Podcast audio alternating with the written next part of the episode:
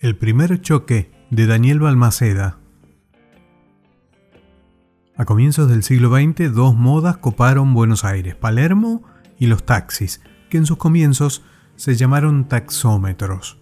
El barrio se transformó en centro de diversión de los jóvenes de las familias bien.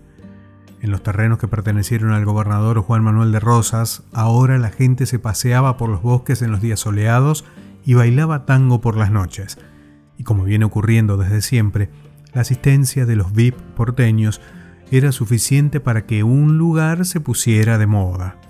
Por aquel tiempo, de los casi 400 automóviles que invadían la ciudad de Buenos Aires, la mayoría eran utilizados como taxis, aunque por lo general los propietarios de los coches no manejaban sus autos de alquiler, sino que contrataban empleados. Quien tenía dinero para comprar un auto o varios también lo tenía para emplear un chofer. Algunos entendieron el negocio y se armaron de una flota de vehículos. Otros se conformaban con tener uno o dos autos y recibir la renta que les generaba, porque los choferes, que cobraban unos 90 pesos por mes, solían recaudar un promedio de 8 pesos con 50 por jornada y 10 pesos en días de lluvia. Pasaban entre 12 y 14 horas en la calle hasta completar la recaudación que pretendía su patrón y no giraban por la ciudad, sino que se instalaban en paradas y allí aguardaban a los clientes. El fenómeno del automóvil crecía y los taxis se multiplicaban, y la demanda de empleados no se detenía. Ni siquiera era necesario que los choferes obtuvieran una licencia de conducir, se aprendía a manejar en la calle. Así como Palermo era un lugar para mostrarse, viajar en taxi también era snob. Los argentinos que habían estado en Europa y que querían que todos se enterasen de que eran gente de mundo, denominaban cab a los taxis. Si bien hoy son famosos los yellow cabs neoyorquinos, la palabra proviene de cabriolet, un tipo de vehículo tirado por uno o dos caballos que era muy empleado en París y Londres como coche de alquiler.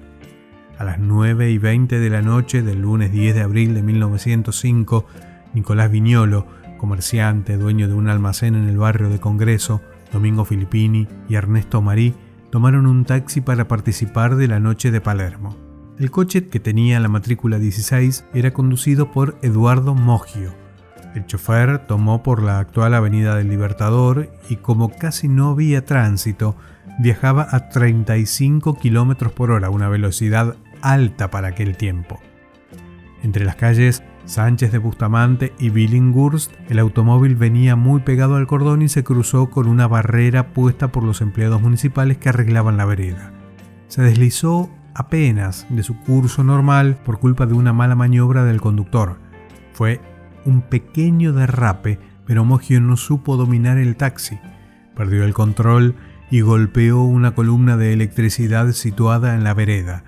El taxi se partió en dos y el pasajero Nicolás Viñolo golpeó su cabeza contra el poste de luz.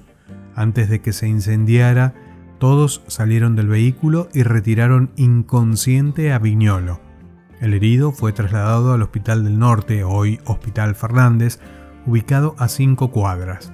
Murió esa noche víctima de un choque cuando viajaba en un auto que iba a 35 km por hora. Los demás fueron atendidos por diversas fracturas.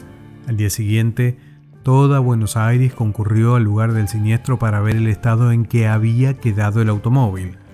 Luego del primer accidente fatal, el intendente decretó que para manejar un taxi era obligatorio obtener la licencia de conducir. Tampoco fue una gran solución, porque los registros se conseguían sin mucho esfuerzo.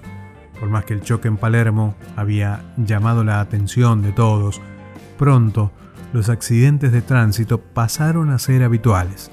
En 1915, apenas 10 años más tarde, se registraron 539 choques en la ciudad de Buenos Aires.